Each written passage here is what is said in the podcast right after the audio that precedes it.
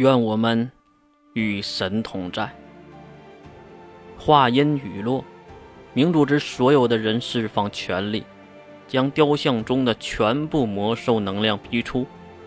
那能量仿佛是被吸引了一般，对着韩心那破损的伤口，直接钻进了他单薄的身体中。期间还有几个人来阻止。可是九大魔兽的纯粹能量太过强大，根本无法靠近。等待结束后，大家才真正的睁开眼睛，看向韩信这边。就在大家都想知道发生了什么的时候，韩信的一只手已经指向天空，喊出了那句已经听过一次的咒语：“神树，坐标指定。”一瞬间。韩信将体内的全部能力对着宇宙中释放了出去，白光化为一条信息，传递到人类种族永生都无法到达的雏鸟之地。理所应当的也收到了一条回复，这条回复仅用了几秒钟，就再次的降临地球，而带来的不仅仅有使命之徒，还有另一个硅基生命体。新的报纸，强大的神力贯穿炫空岛，将炫空岛之下的全部海水蒸发并升上天空，成为了地球的屏障。硅基生命体自主分解，分成了十份，落地后化为了新的使命之徒，其中就有几个是熟悉的面孔，竟然真的就有血骨的母亲在里面，这。就是三级分化的结果，金龙头最后的计划，最后的抉择。看着使命之途中站起身的韩信，露出了邪恶的笑容。大家都知道，他已经不是韩信了，而是那个神童使者月。随着韩信的一句净化开始，人类迎来了至暗的时刻。就在大家都准备大战一场的时候。走出结界的金龙头，来到了寒心的不远处，看着天地变化，海水蒸发，地壳运动，包纸新生。金龙头有悲有喜，欢喜的是，这个就是自己想要的结果；悲伤的是，又有很多无辜之人将会死去。金龙头，你要干嘛？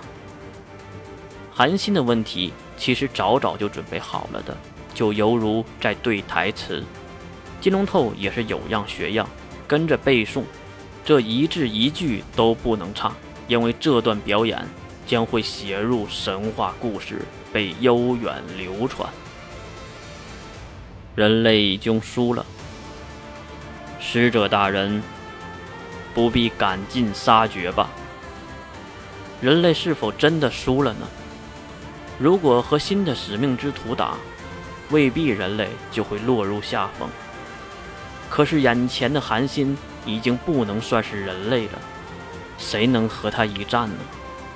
拥有十大魔兽的全部能量，再加上能和宇宙的神秘力量通话，复活死去的人类化为使命之徒，哪一项拿出来都不是人类能够做出来的。可是为什么要演这一出呢？因为是韩信和金龙透的约定，现在的韩信完全可以灭绝人类，但是为了当初金龙透辅助月的约定，人类保留计划，必须保留下人类的火种，所以演是必须的，得演出这个月是真神，慷慨之下才放过人类。韩信思考了片刻。其实也知道自己该说什么，台词嘛。人类保留，我会遵守。但是，痛恨伪神夺我身躯，人类践踏我的生命，这个仇，我是不可能不报的。所以，前提是人类能熬过这第三次进化。如果人类能在此地，获胜于新的使命之徒，我以神格发誓，不再发起净化降临。这话结束，也就意味着三级分化的结束。地面的人类都面面相觑，先看了看潘多拉的使命之徒，又看了看天空的伪神们。不错，三方都知道，此时应该做些什么，那就是联合在一起，共同歼灭新的使命之徒。没能歼灭叛徒和人类的未达标的潘多拉使命之徒，他们是新使命之徒的目标。分解了神体。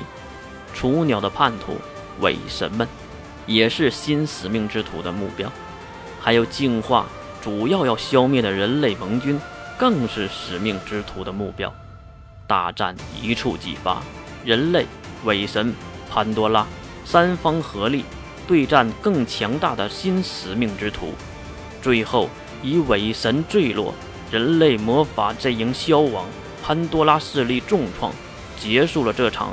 蓄谋已久的三级分化之战。多年后，看着干枯的大地、天空之海、遍地的新生胞质，人类将不再敢于固定居住，开创了新的移动都市时代。至于那个装成使者月的韩信，在大战不久后就失去了意识。随着韩信意识的消失。月却在韩信的身体中重生，看着自己的灵魂进入昔日爱人的身体，月不知所措。他询问了所有值得相信的人，得到的答案都是那么令人无奈。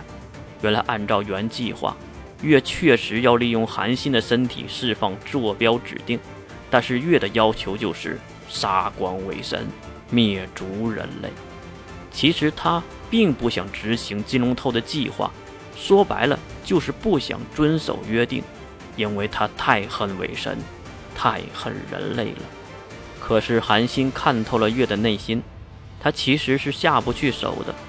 不仅是三人组，还有那些好朋友、最爱的母亲们，都是自己无法割舍的存在。两难之地，月陷入了无尽的选择困难。这个时候，韩信站了出来，夺回了自己的身体使用权。释放了坐标指定，并帮助月选择了这个他更向往的结局。也就是说，最后的在炫空岛一战中，所有的事儿都是韩信做的。一个大团圆的结局，伪神坠落，人类得到了惩罚，包值也在限制人类的发展。所有的月的好朋友都在好好的活着，可是唯独没有。寒心的世界，看着哭得伤心欲绝的月，大家都不知道该怎么安慰，因为月此时用的身体就是最爱之人的身体，真不知道以后的每一天看到镜子中寒心的相貌，月要如何的面对呢？